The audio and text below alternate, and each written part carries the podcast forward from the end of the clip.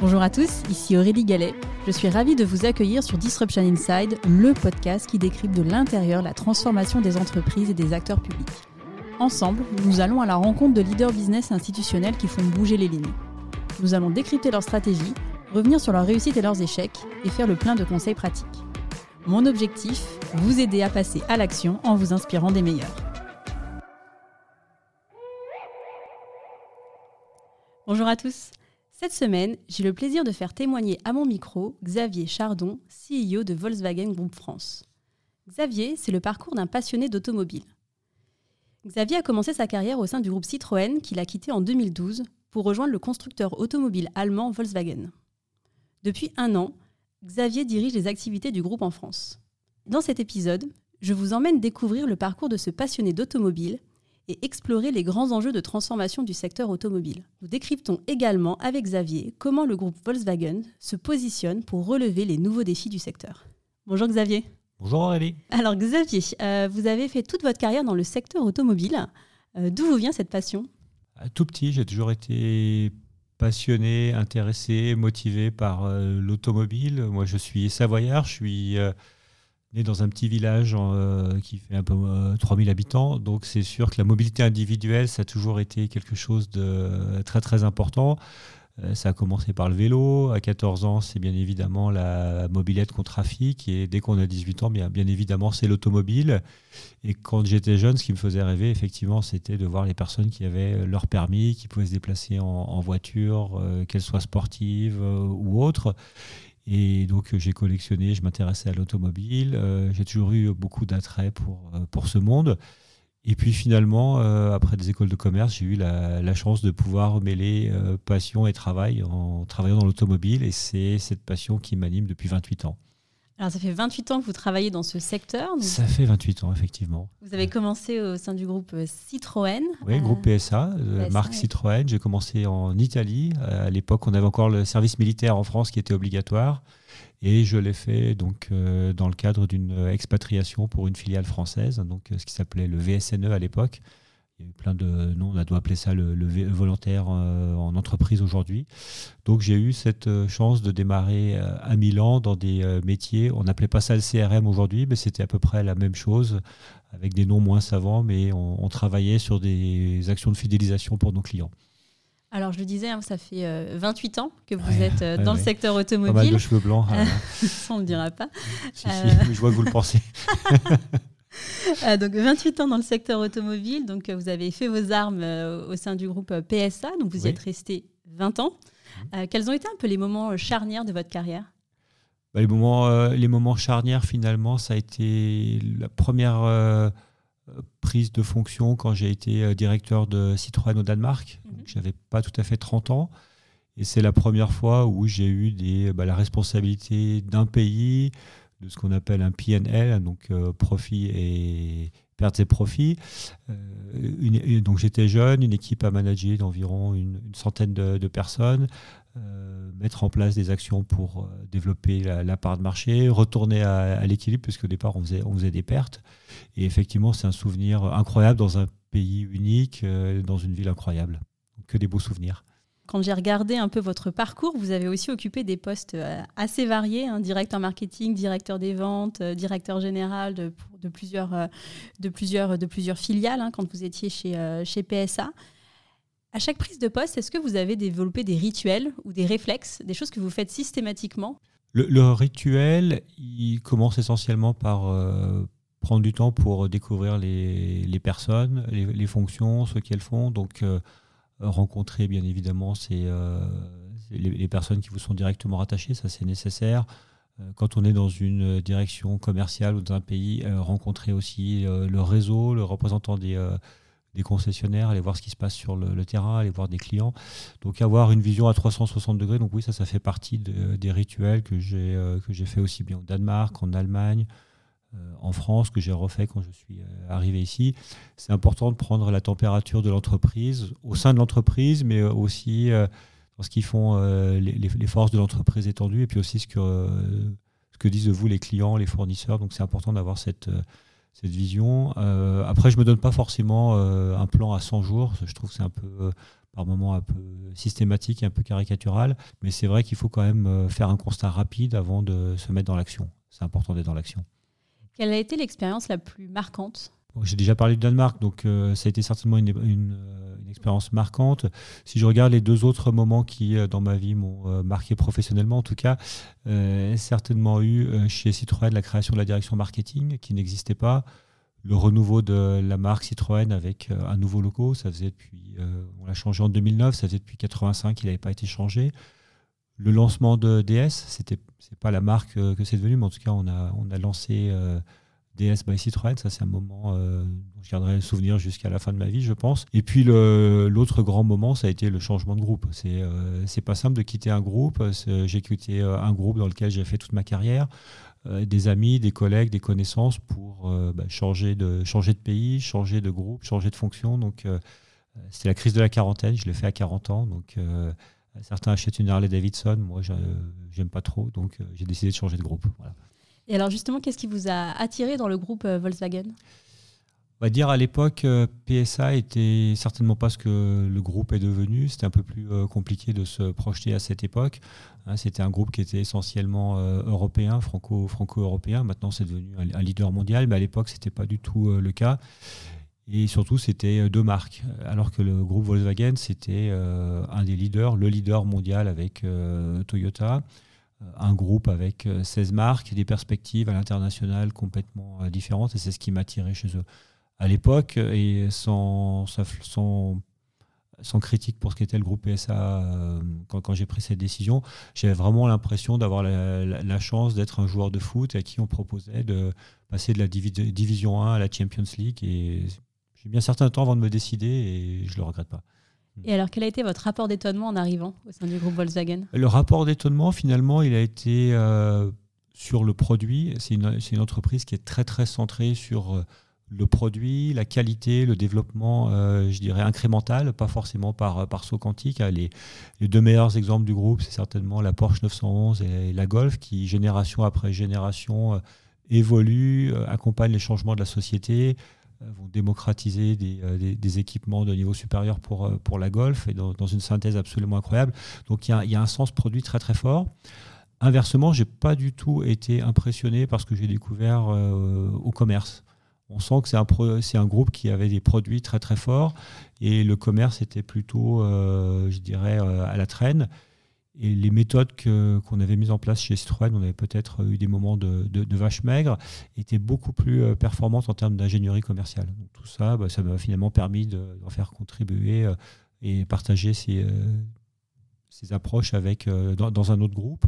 Euh, le groupe Volkswagen était aussi beaucoup plus euh, gros, pas forcément toujours agile. Donc, et puis, il faut, il faut se faire son réseau au départ. Donc, c'est un, un, changement assez, assez profond et il faut, faut, investir beaucoup de temps. Alors, vous exercez dans, une, dans un secteur qui est marqué par des mutations assez profondes ces dernières années. Donc, comme ça fait un petit temps que vous êtes dans, dans, dans ce secteur d'activité, quelles sont les mutations qui vous ont le plus marqué? Moi, j'ai plutôt tendance à dire que les mutations qui m'ont le plus marqué sont celles qui vont arriver. Donc, euh, je regarde, je regarde l'avenir. Bien évidemment, dans le passé, on a eu des mutations assez, assez importantes. On a eu euh, l'arrivée d'Internet, du euh, digital, bien évidemment, qui ont été très, très importantes. Mais je dirais que depuis quelques semaines, mois ou quelques courtes années, on est en train de vivre des changements qui sont profonds et qui vont structurer le marché dans les prochaines, on va dire, dans la prochaine décennie. Et c'est un changement brutal, c'est un changement, euh, j'ai l'habitude de dire, beaucoup plus fort que ce qu'on a connu dans les 50 euh, années précédentes. j'ai un peu l'impression qu'on est dans une période où finalement on est en train de vivre ce qu'ont vécu les, euh, les personnes qui sont passées du, du transport à cheval aux, aux premières automobiles. Là, on est en train de basculer dans un monde qui va être électrique, connecté, avec de la conduite autonome qui va, qui va arriver. Et tout ça, ça va fondamentalement changer le, rapport de la mobilité, la mobilité individuelle, la mobilité aussi des, euh, des produits. Donc on est dans un monde en mutation profonde. Alors justement, ça m'intéresse de revenir sur ces trois, euh, sur ces trois grandes mutations. Euh, juste avant de rentrer dans, le, dans chacun de ces piliers, est-ce que vous pouvez juste revenir en quelques chiffres clés sur le groupe Volkswagen pour bien constituer votre périmètre d'action? Donc le groupe Volkswagen, c'est 16 marques et donc on a des marques généralistes comme Skoda, comme Seat, Volkswagen qui est un généraliste, et à ma connaissance, le seul généraliste qui est capable d'offrir des, produits de 20 000 à 100 000 euros, voire plus. Des marques premium comme Audi, des marques de luxe, que ce soit Lamborghini, Bentley, Porsche bien évidemment, mais aussi un pôle camion qui est très développé, transport avec des autobus, avec MAN, Scania. Et donc, on, est, on est un groupe qui assure de la mobilité pour différentes typologies de personnes, de l'individu, euh, des sociétés. Donc, on est, capable de répondre à tous ces euh, ensembles de, de, besoins de mobilité. Et je dirais qu'on est un groupe avec, euh, bien évidemment, siège du groupe est en Allemagne. On a des marques allemandes, mais on a aussi des marques britanniques, italiennes, tchèques, suédoises. Donc on, a finalement, on est finalement un groupe avec un prisme européen qui est fort, mais on ne dépend pas d'un seul, d'un seul marché, ce qui, est, ce qui est une chance. Et puis surtout, on a la chance d'avoir, des, euh, d'avoir une véritable euh, ouverture mondiale. Aujourd'hui, on fait euh, environ un gros tiers de nos ventes en Chine. L'Europe reste notre principal marché, mais on a des positions qui sont aussi fortes en Amérique du Sud, en Amérique du Nord. Donc on est un véritable constructeur avec, avec une, diffusion de nos produits qui, est mondiale. Et ça, c'est très très important pour capter différentes évolutions du, du monde. Le monde évolue, euh, oui, mais il évolue pas partout à la même vitesse et les besoins des clients sont pas toujours les mêmes. Donc, euh, c'est ça qui est, passionnant. Alors, quand on regarde sur votre site internet, euh, ce qui est écrit en termes d'ambition stratégique, c'est de devenir le leader de la mobilité durable. Oui. Qu'est-ce que ça veut dire pour vous être leader de la mobilité durable? Comment est-ce que ça se matérialise et un peu quels sont les piliers de votre stratégie? Je dirais, si, on regarde euh, encore quelques années en arrière, moi, quand je suis rentré dans le groupe, l'ambition, euh, du groupe, c'était d'être euh, le constructeur numéro un au monde. Et comment on mesurait tout ça? Bah, Finalement, on le mesurait en production de véhicules. Donc, à l'époque, il fallait, je me rappelle, l'ambition, c'était de passer les 10 millions de voitures par an. Et puis après, il y avait une espèce de, compétition où euh, chaque année, est-ce qu'on était devant Toyota? Tiens, Renault, Nissan, est-ce que c'est un groupe ou pas? Et ainsi de suite. Tout ça, on voit bien que maintenant, finalement, c'est euh, relativement secondaire. On a des ambitions qui sont euh, beaucoup plus fortes, qui sont cohérentes avec notre engagement Paris 2050. Donc, oui, bien évidemment qu'on veut être un groupe qui continue à, offrir de, la mobilité avec des véhicules, mais on veut une mobilité qui devienne décarbonée. Donc euh, ça, veut dire qu'il faut aussi qu'on ait une volonté forte de réduire notre empreinte sur, euh, sur le monde en termes d'émissions de, CO2, de recyclage, de différents, de différents éléments, sur la production des véhicules avec des usines qui sont neutres, euh, l'électrification qui prend un poids considérable chez nous. Je rappelle qu'en en, 2015, quand on a lancé ces, ces actions, on n'avait encore pratiquement aucun produit dans notre, dans notre gamme. D'ici 2030, euh, on aura 50 produits purement électriques. On va atteindre des, euh, mix de véhicules électriques. Volkswagen, la marque Volkswagen l'a annoncé. En 2033, en Europe, 100% de nos véhicules électrifiés.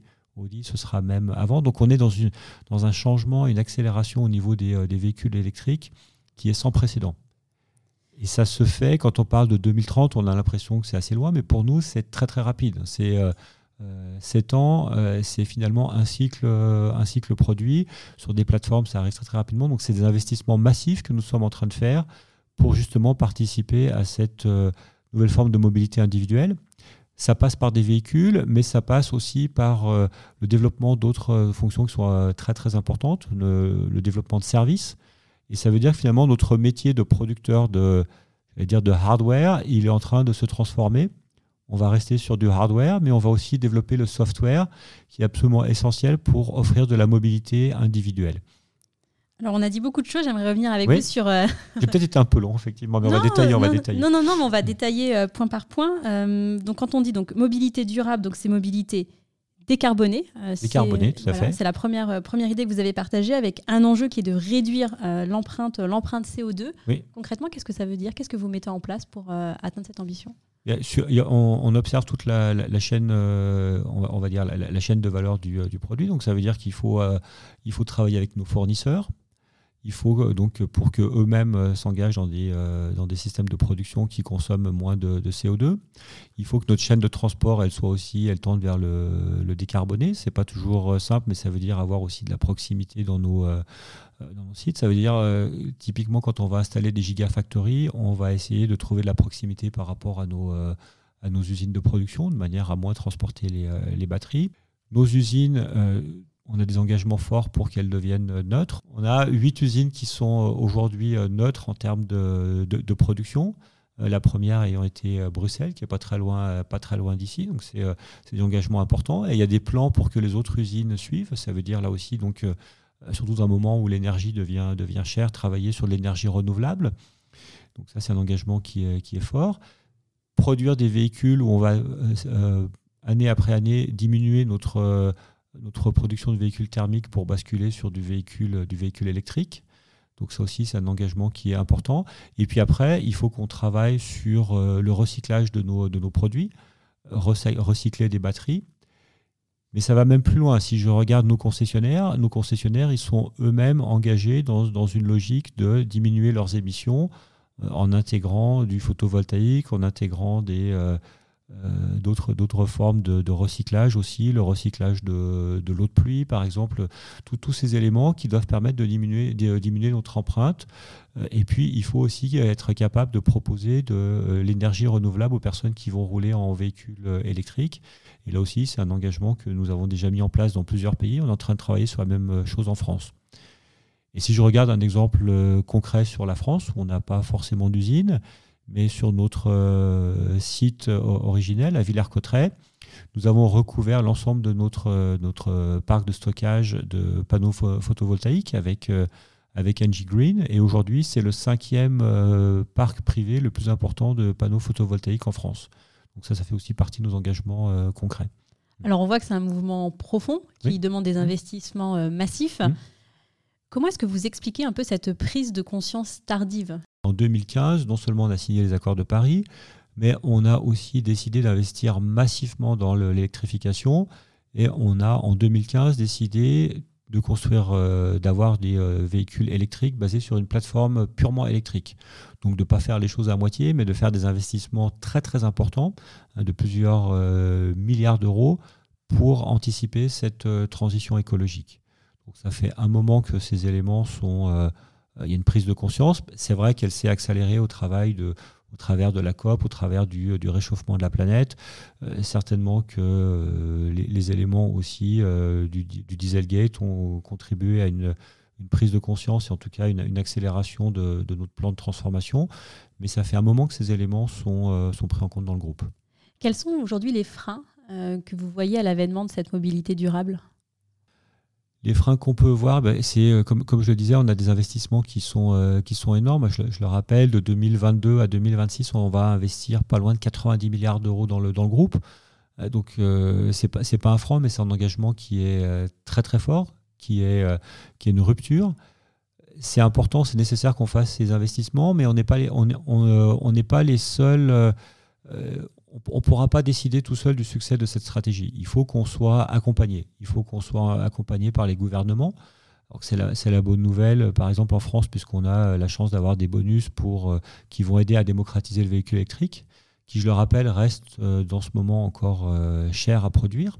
On va avoir des économies d'échelle, mais au départ, il faut, pouvoir amortir ces investissements.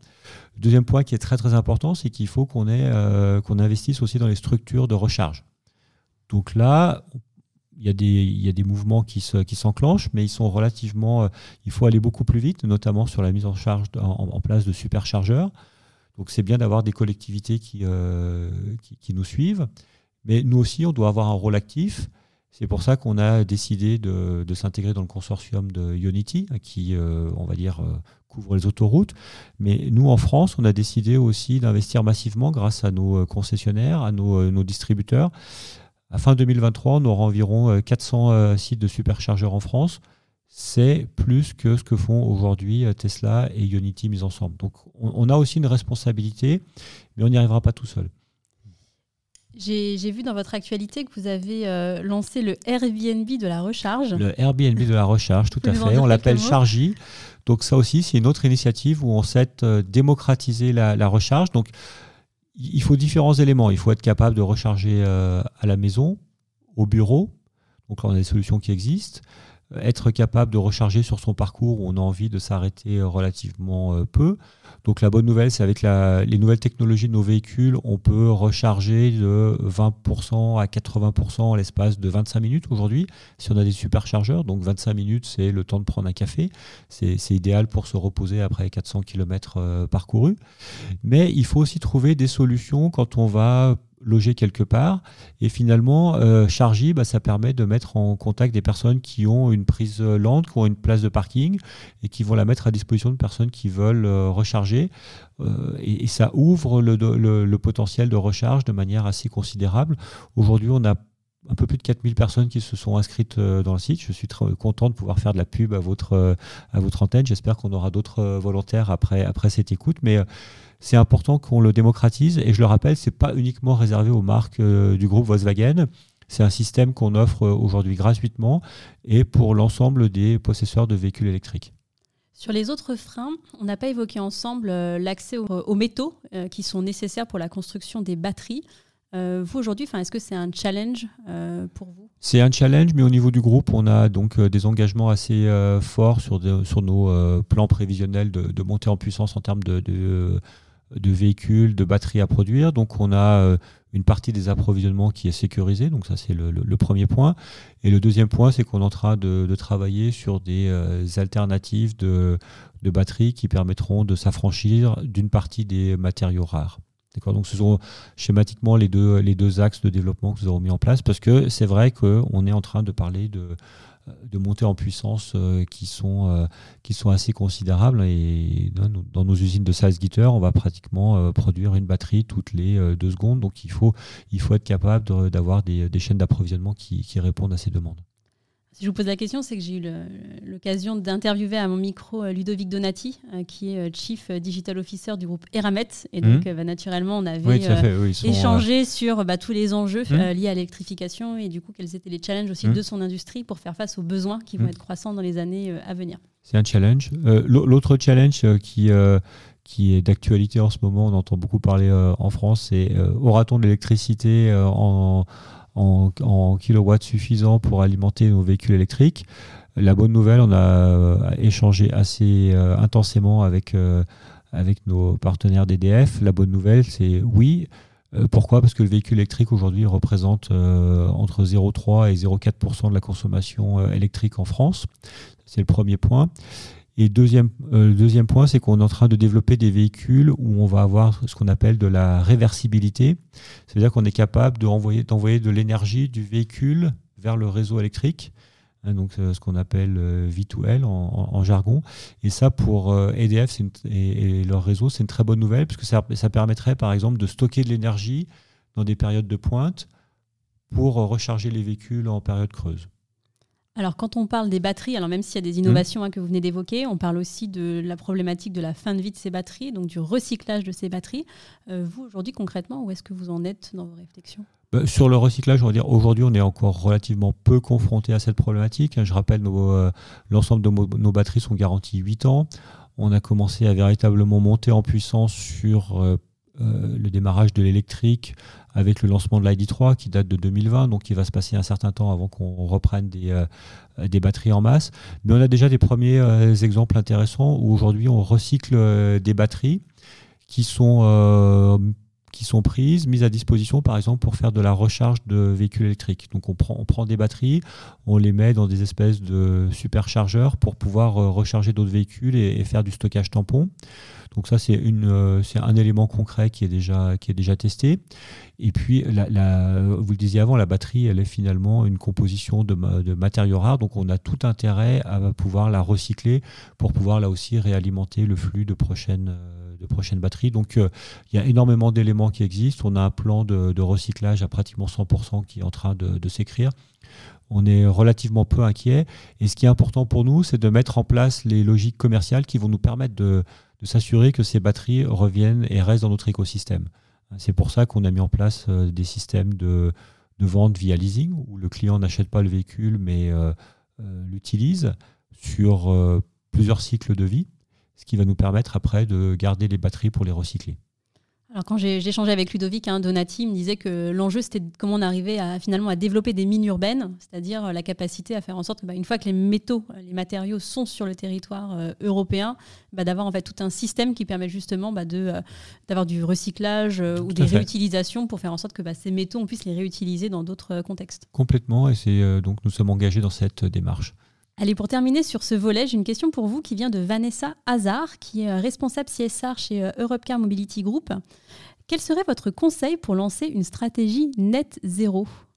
Net zéro, donc au, niveau de l'ensemble de leur application, bah, la première chose c'est de nous faire confiance sur euh, le choix des véhicules électriques. C'est un point, un point important. Après, ce qui est surtout nécessaire, et il faut déjà avoir conscience des émissions euh, qu'on produit sur l'ensemble de, notre, de notre chaîne de valeur. Quand on a fait l'exercice, on, se rend compte que ce n'est pas, pas évident. Il faut faire appel à des prestataires externes qui peuvent, euh, qui peuvent nous aider, puisqu'il faut véritablement pouvoir segmenter la production, l'amont, la logistique, euh, toutes, toutes les composantes qui rentrent aussi dans la commercialisation du véhicule. Et puis surtout, on se rend compte que ce qui est très très important, c'est l'usage et le recyclage, bien évidemment, mais il y a une grosse part de, des émissions aujourd'hui qui sont concentrées sur l'usage et sur lequel il est absolument, euh, lequel il est absolument nécessaire d'avoir euh, le, bon choix de véhicule, mais aussi s'assurer que son alimentation est faite en énergie euh, renouvelable. Donc on, est capable d'avoir des partenariats, mais il faut aussi que le développement d'énergie renouvelable se développe dans la plupart des marchés. En France, on a la chance d'avoir finalement la production d'énergie qui est euh, décarbonée. Je sais que des, toujours, euh, ma, femme est allemande et à chaque fois qu'on parle du, euh, du, nucléaire, on a des débats assez intéressants en famille. Mais en tout cas, c'est comme une chance sur l'émission du, du, du, CO2. mais il faut trouver aussi des contrats qui permettent de l'utilisation du renouvelable à, différents endroits, dans l'alimentation des véhicules, dans l'alimentation des bâtiments et ainsi de suite. On n'y est pas encore. Merci pour cette réponse à Vanessa. Je vous propose de passer au deuxième pilier. Donc, vous me disiez sur les, mutations du secteur. Donc, c'est la deuxième mutation, c'est le fait d'avoir des véhicules qui sont de plus en plus connectés. Tout à fait. Euh, à nouveau, hein, quand on, lit les prises de, position, donc euh, une des ambitions, c'est de devenir le leader mondial de la mobilité pilotée par logiciel d'ici 2030. Euh, est-ce que vous pouvez nous en dire un peu plus? Alors, la bonne nouvelle, c'est que demain commence aujourd'hui, puisque 100% de nos véhicules sont déjà connectés. Véhicules neufs, 100% connectés. Qu'est-ce que ça veut dire un véhicule connecté? Eh bien, c'est un véhicule qui va vous permettre d'échanger, d'échanger avec votre smartphone. Ça veut dire que bah, finalement, quand vous êtes à la maison, si vous êtes comme moi, pas complètement sûr d'avoir fermé les portes de votre véhicule, bah, vous pouvez le, contrôler, mais vous pouvez euh, plus sérieusement climatiser ou chauffer votre véhicule euh, électrique avant de le prendre, ce qui est très très bien pour augmenter son autonomie. Vous pouvez aussi, grâce à un véhicule connecté, euh, et nous sommes le premier constructeur généraliste à le faire, vous pouvez euh, faire évoluer votre véhicule. Ça veut dire que tous les trois mois, votre véhicule va progresser, va apprendre et euh, va, les informations qu'il va recueillir en se déplaçant vont permettre d'enrichir l'ensemble du, parc de véhicules. Et si je prends un exemple euh, un peu plus concret, euh, les ID, lors du dernier développement, eh ben maintenant, euh, en actionnant le clignotant, vous pouvez changer de fil. C'est une, prestation qu'on n'offrait pas quand les clients ont pris leur véhicule. Mais s'ils font la mise à jour de leur véhicule comme on met à jour notre smartphone, et eh bien finalement, on a un véhicule qui se met à jour et qui va garder une, une valeur de revente plus importante. Donc ça, c'est un exemple important. Les autres éléments, c'est qu'on va avoir des véhicules qui vont pouvoir dialoguer entre eux, mais qui vont aussi pouvoir dialoguer avec les infrastructures. Un exemple euh, concret, vous avez un accident 500-600 euh, mètres devant vous, vous serez prévenu bien avant que vous puissiez le voir. Donc euh, il y a aussi des, des, facteurs de sécurité qui se développent. Donc tout ça c'est intéressant, c'est important. Et puis aussi ça va permettre d'avoir des véhicules qui vont de plus en plus conduire de manière autonome. Et ça, ça offre plein de perspectives de, développement à la fois sur la mobilité individuelle, sur la mobilité de, paquets ou, ainsi de suite qui vont être optimisés. Alors si on regarde un petit peu dans le rétroviseur, euh, en fait on est passé du, hardware au software. Donc en mhm. fait il y a une vraie mutation euh, dans, dans, votre secteur. Euh, vous, quel regard est-ce que vous portez justement sur, sur cette évolution? Mais ben, Finalement elle est, elle est importante mais elle est absolument nécessaire. Pendant des décennies on a été nous, comme d'autres constructeurs automobiles, peut-être encore plus chez nous, on a été obnubilés par la, qualité et la production d'un véhicule, s'assurer du bon ajustement de, la carrosserie, de sa durabilité, donc avec des tests très, très précis sur, je dirais, le côté physique du, véhicule. Tout ça, c'est nécessaire, il faut absolument qu'on le garde, c'est notre, ADN, mais il faut absolument qu'on lui rajoute cette couche de software qui est absolument clé. Pourquoi? Parce que bah, elle, va nous permettre euh, de nous développer sur euh, effectivement tout ce qui est interaction du véhicule avec euh, le monde extérieur, le véhicule qui va se développer, un véhicule qui va devenir plus performant, et puis aussi parce qu'il va devenir facteur de différenciation. Dans le passé, on se différenciait avec des moteurs thermiques, des moteurs, moteurs essence, des moteurs diesel, mais aussi des boîtes de vitesse. C'était des véritables compétences qu'il fallait avoir. Demain, avec un moteur euh, électrique où il y a finalement euh, relativement standardisé, avec euh, des boîtes de vitesse assez, assez simplifiées, c'est plus uniquement sur ces éléments qu'on va se différencier. Par contre, le, software, il va permettre de gérer ces, ces, ces, éléments de manière plus, plus pertinente dans une marque sur d'autres. Il va permettre d'avoir des typages différents. Il va permettre de remettre un, je dirais un, système d'opération, un, OS comme on, comme on, le connaît dans le, dans le smartphone. Et c'est ça qui est absolument euh, nécessaire et clé. Donc, euh, et c'est là-dessus qu'on va pouvoir se différencier. Et c'est aussi ces éléments qui vont euh, prendre de plus en plus de poids dans notre chiffre d'affaires et dans notre rentabilité de demain. On estime qu'à l'horizon de 2030, 20% de notre chiffre d'affaires sera dérivé du, du software. Et en quoi ça a profondément changé les métiers dans votre industrie? Ben, On passe euh, d'experts du, du, hardware à des euh, développeurs de, de, software. Il faut être capable d'avoir aussi... Et puis derrière, il faut être aussi capable d'exploiter des données. Donc tout le monde de la data, finalement, il faut aussi qu'on l'intègre complètement dans. Euh, notre écosystème, pouvoir mieux connaître nos, véhicules, nos clients, demain pouvoir leur faire les bonnes offres aux bons endroits, au bon moment. Tout ça, c'est une véritable euh, mutation de l'ensemble de la chaîne, donc aussi bien au niveau de la production, mais aussi euh, dans nos domaines. En France, au niveau des activités euh, commerciales et de business, on a des mutations très très fortes aussi sur l'anticipation de nouveaux métiers.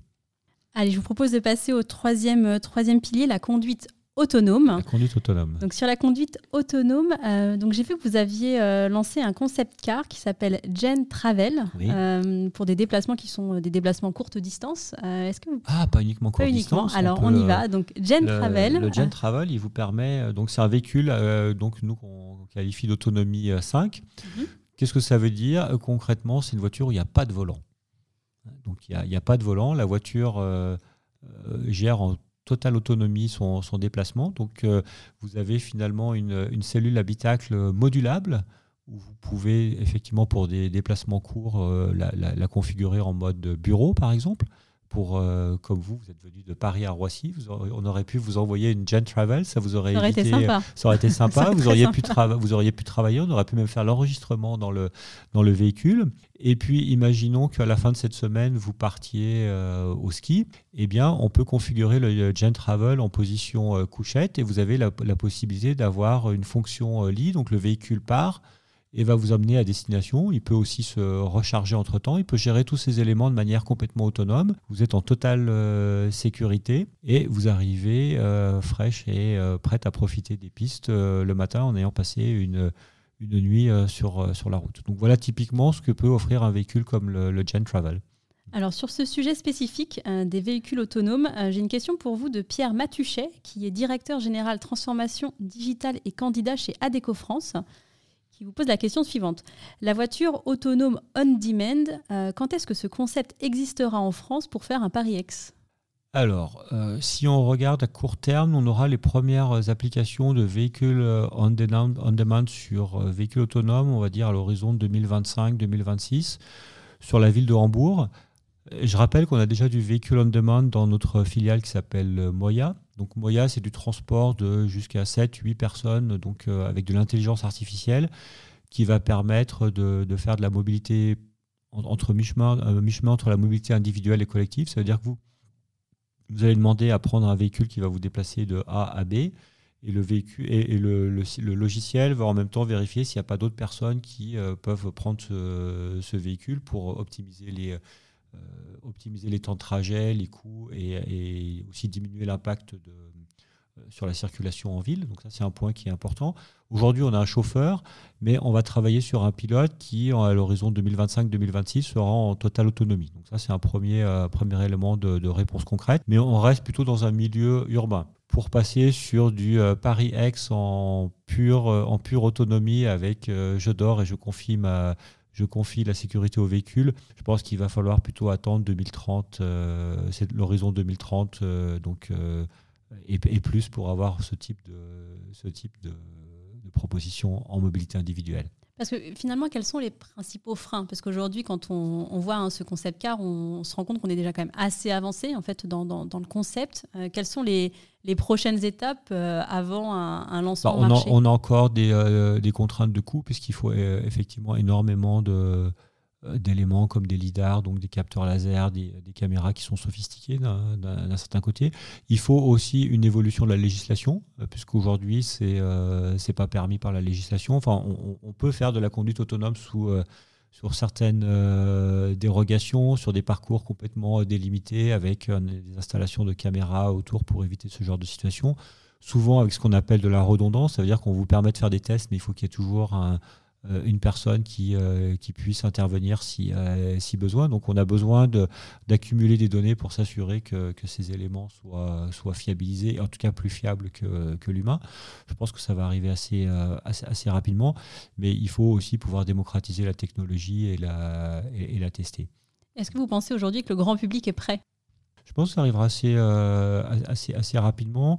Et très très rapidement, aujourd'hui, le, grand public, finalement, vous êtes prêt à, partager votre, votre véhicule avec, euh, avec quelqu'un? Vous ne connaissez pas forcément ses, compétences de, conducteur. Euh, demain, quand on arrivera à prouver qu'un système intelligent avec tous les éléments qui accompagnent est plus, plus fiable, je ne suis pas en train de dire qu'on sera dans le zéro, euh, le zéro risque, mais en tout cas, le risque il sera largement inférieur à celui que vous pouvez avoir avec, avec un individu qui peut être fatigué, qui peut être distrait, et ainsi de suite. Alors, on vient de balayer les trois piliers, hein, euh, véhicules électriques connectés et autonomes. Euh, je voulais revenir avec vous sur euh, l'impact de toutes ces mutations sur les business models du, groupe, Volkswagen. Oui. Aujourd'hui, finalement, 100% de notre business, il est lié au hardware. Ce qui est, si on fait l'analogie, ce qui était un peu le cas chez, chez Apple il y, a quelques, il y a quelques années. 95% de leur business, était l'iPhone. Nous, on est toujours un peu dans cette, dans cette logique, mais on se, on se projette et on imagine, donc comme euh, je l'ai déjà annoncé, à l'horizon 2030, 20% de notre, de notre euh, business doit découler des, euh, des services et être généré par du, par du software. On ne sait pas encore exactement quel, quel service, tout ça va s'affiner. On peut offrir des, des, des, softwares qui vont, qui vont améliorer les performances du véhicule. On a déjà quelques expériences chez Audi où, par exemple, vous pouvez, euh, acheter, vous pouvez acheter un véhicule et puis upgrader des, phares au cours de, son cycle de vie, euh, mettre en place euh, des, systèmes de navigation qui ne sont pas activés au départ. Donc ça, ce sont déjà des éléments qui existent, mais qui vont, qui vont se développer ultérieurement. les éléments de, software dont on, dont on parlait sur la conduite autonome aussi, vous pourrez, vous pourrez avoir accès à ce type de, de prestations que vous activerez pour des, périodes plus ou moins longues, de la puissance supplémentaire, ça peut être aussi des éléments sur lesquels on peut, travailler. Et puis il y a énormément d'autres éléments de, euh, je dirais, où, on va passer d'une euh, d'une logique de possession à une logique d'usage. Ça existe déjà, avec le leasing, mais euh, on est en train de développer aussi des formules d'abonnement. Donc tout ça, ça nécessite du software, ça nécessite d'emmagasiner des données sur les clients et d'avoir des formules de, business qui sont complètement différentes de celles qu'on a, a connues il y a encore quelques années, où les gens voulaient acheter leur véhicule, voulaient le posséder et n'imaginaient pas à la le partager ou le rendre après un temps relativement court. Alors vous êtes aussi dans une logique un peu de test and learn. Euh, j'ai vu que vous avez euh, récemment euh, vendu l'activité WeShare. Euh, donc en fait, concrètement, sur, donc là c'était typiquement un test, tester des nouvelles offres de mmh. services, un nouveau business model. Aujourd'hui, quel est votre niveau de maturité justement sur ces, sur ces nouveaux business et où est-ce que vous en êtes dans vos réflexions Sur, l'activité WeShare qui était, je rappelle, du, du car sharing essentiellement avec une phase assez longue de, de, pilotage à Berlin, on se rend compte que c'est pas une, une activité qui est très très compliquée à rentabiliser et surtout qui devient de plus en plus complexe à rentabiliser quand les villes mettent de, plus en plus de contraintes. À Berlin, on avait encore la chance d'avoir du free floating, c'est-à-dire qu'on pouvait mettre des véhicules à peu près où, on voulait sans, sans contrainte des accords aussi avec la ville pour éviter justement des amendes et une relative bienveillance on voit que c'est quand même c'est quand même une logique qui va qui va disparaître et qui était relativement propre à Berlin. Il y a pas mal de saturation dans ce dans ce domaine. À ma connaissance, il y a peu ou, euh, pratiquement pas d'entités qui ont réussi à trouver la, martingale sur euh, pour rentabiliser ces activités. Donc nous, on préfère maintenant qu'on a eu ce, euh, bah, qu'on a fait cette expérience, se centrer sur d'autres activités. Euh, le groupe, vous le savez, vient d'acquérir euh, avec d'autres actionnaires Europe, Europcar Mobility Group, qui doit là aussi donc permettre au groupe d'avoir une offre de, mobilité différente qui va permettre de traiter des clients via un, un software pour proposer des services de mobilité sur, des, sur un arc de temps beaucoup plus court que ce qu'on fait schématiquement dans les marques.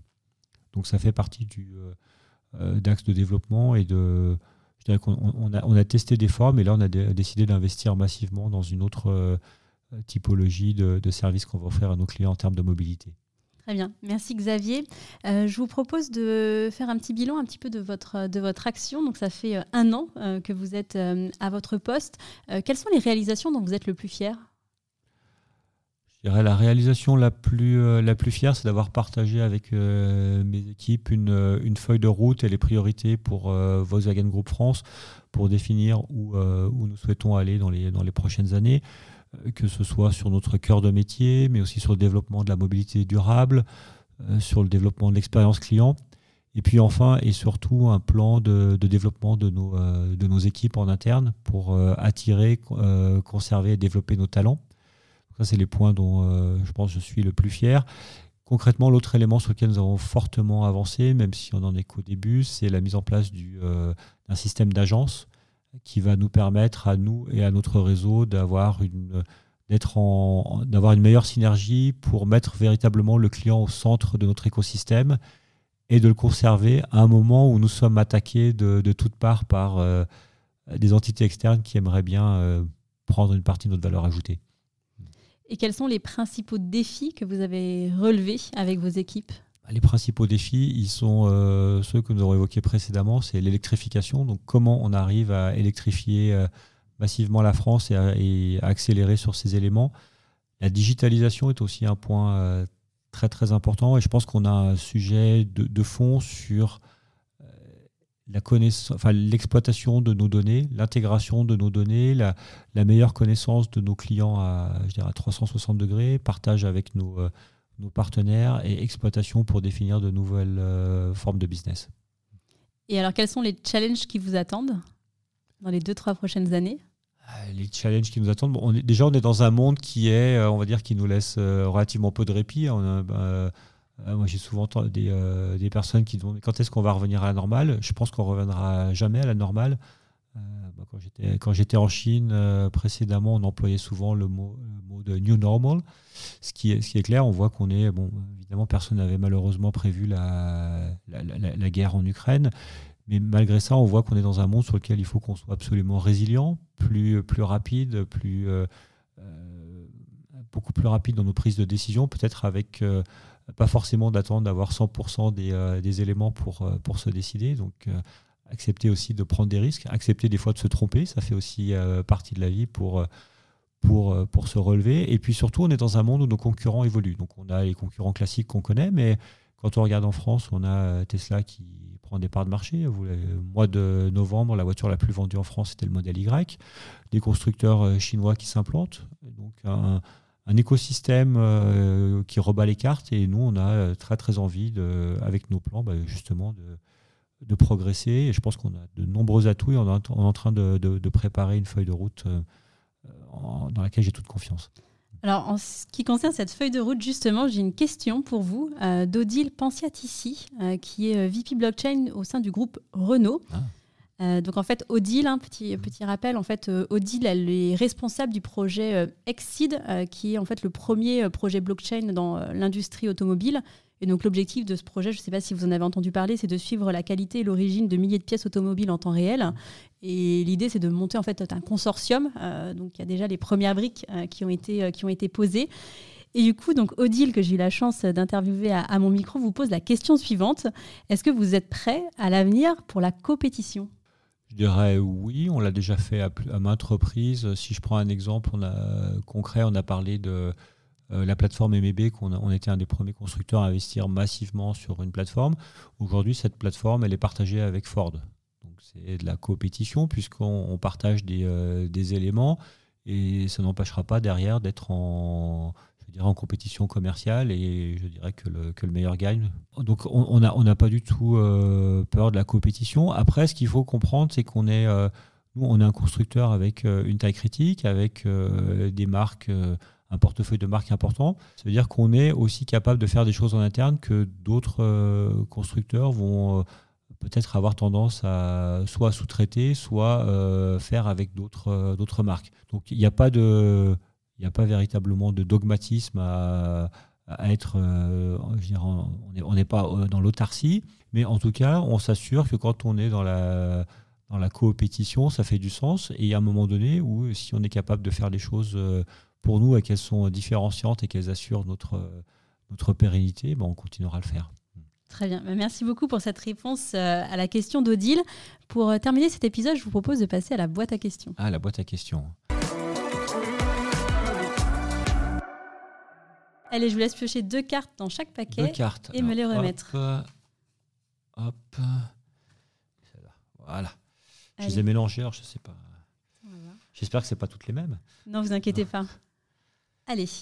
Alors, on va commencer par les questions business et ensuite on terminera par des questions plus personnel. J'allais dire les deux sont pareils, mais non, quand même. Et non, non. Heureusement. On essaie de s'appliquer quand même à la boîte à questions. Euh, allez, première, euh, première question business. Euh, comment voyez-vous votre industrie dans 10 ans? Dans 10 ans, on aura une industrie qui, se sera, qui aura évolué ou ne sera plus. On a des enjeux majeurs, je le répétais, sur l'électrification, sur la connectivité, mais aussi sur euh, déploiement de la, conduite autonome. Donc on est dans une mutation euh, incroyable. Et ouais, je suis persuadé que c'est euh, le renouveau de l'automobile et que l'automobile va revenir en force. Je suis très, très déçu en France de voir que souvent on parle de notre secteur qui est, passionnant avec des, mots qui ne sont, qui sont pas à la hauteur justement des, enjeux. Euh, c'est pas du tout ce que j'ai connu quand j'étais en Allemagne ou, en Chine et j'aimerais qu'en France l'automobile reprenne ses lettres de, de noblesse avec un A majuscule. Deuxième question, euh, quels sont pour vous les trois facteurs clés de succès pour réussir une transformation business? Euh, Curiosité intellectuelle, action et mesure. Vous pouvez développer? Il, faut être, euh, il faut être curieux pour justement éviter de tomber dans le piège de, ne pas se remettre en cause suffisamment tôt et ne pas saisir les, signaux qui existent. il, faut, il faut être donc euh, dans l'anticipation, dans l'ouverture, voir ce qui se passe aussi dans d'autres métiers. Euh, une fois qu'on a analysé et qu'on a mis un plan, tout ça c'est très très bien, mais ce qui est important c'est d'être euh, dans l'exécution. Et la bonne exécution, elle, nécessite des mesures pour pouvoir corriger et réexécuter. Allez, on passe aux questions plus personnelles. Avez-vous des rituels pour rester en forme et tenir à ce niveau de responsabilité dans la durée? Est-ce que j'ai des rituels? Je me suis mis à courir euh, assez tard. J'ai commencé quand j'étais euh, quand j'étais en Chine, donc euh, je cours le samedi et le dimanche. Ça m'oxygène la tête, ça fait du bien. J'ai des j'ai des rituels où oui le matin quand je me lève, je commence à je regarde mes je regarde Auto Actu le matin. petit message pour Florence Lagarde. ça fait partie de mes rituels pour me mettre en, en mode mode travail. Et le soir, j'ai pas vraiment. Il faudrait que je mette un rituel pour débrancher le soir. Effectivement, ça, ce serait important. Dernière question. Comment conciliez-vous votre vie professionnelle et votre vie personnelle? J'essaie vraiment de faire le, plus possible abstraction. Euh, quand, j'arrive, quand j'arrive, euh, enfin le, week-end déjà, le week-end pour moi c'est clé, donc j'essaie le plus possible de m'isoler le week-end, euh, de faire beaucoup de choses, notamment avec mon fils, que bon, je, vois, il a, il a, 11 ans, je le vois pendant la semaine, mais pas assez. Donc le week-end, c'est euh, sacré pour qu'on passe du temps ensemble. On a nos, rituels aussi qui, qui, nous sont propres et qui sont nécessaires. J'essaye de faire la. Après, j'ai bon, des passions, j'aime bien manger, j'aime bien j'aime le, ski, j'ai parlé du, du, jogging. Donc, des, activités qui font que je m'intéresse à d'autres choses et pas qu'à l'automobile, même si c'est toujours un peu compliqué parce qu'on est quand on, quand on, on est toujours confronté à l'automobile, euh, c'est un sujet de passion, c'est un sujet euh, où, il y a beaucoup de personnes qui, qui, vous en parlent, donc il faut, il faut être capable de, de prendre un peu de distance avec, euh, avec tout ça, mais, j'arrive plutôt, j'arrive plutôt bien gérer. Allez, je vous pose une petite question bonus. Parce que j'adore. J'ai pas pioché celle-là. Mais non, mais j'adore tricher. comment est-ce que vous, comment est-ce que vous continuez à progresser, Xavier? C'est un peu la même réponse que, que l'autre. Je pense que c'est c'est de la curiosité, regarder un peu ce qui se, ce qui se passe autour, de l'ouverture. Euh, moi, quand je regarde ma carrière, finalement, j'ai travaillé euh, plus de 50% de, de, ma vie professionnelle à l'étranger. Et à chaque fois, ça m'a énormément appris, ça m'a demandé de me, de me, remettre en cause aussi, mais c'est une forme d'ouverture qui, qui, est importante. Merci pour la réponse à cette question bonus. Euh, Xavier, avant de vous laisser, si on souhaite suivre votre actualité, où est-ce qu'on vous retrouve? Euh, essentiellement sur euh, LinkedIn. Très bien. Bah, écoutez, merci beaucoup Xavier. Merci à vous. C'est la fin de cet épisode, j'espère qu'il vous a plu. Pour m'aider à faire connaître le podcast, c'est très simple. Parlez-en autour de vous. Mettez une note 5 étoiles accompagnée d'un gentil commentaire. Et abonnez-vous à mon compte pour être notifié des prochains épisodes. Si vous souhaitez en savoir plus sur le podcast, je vous donne rendez-vous sur mon site aurélie-galet.com ou sur mon LinkedIn. Un grand merci à tous et rendez-vous la semaine prochaine pour un prochain épisode.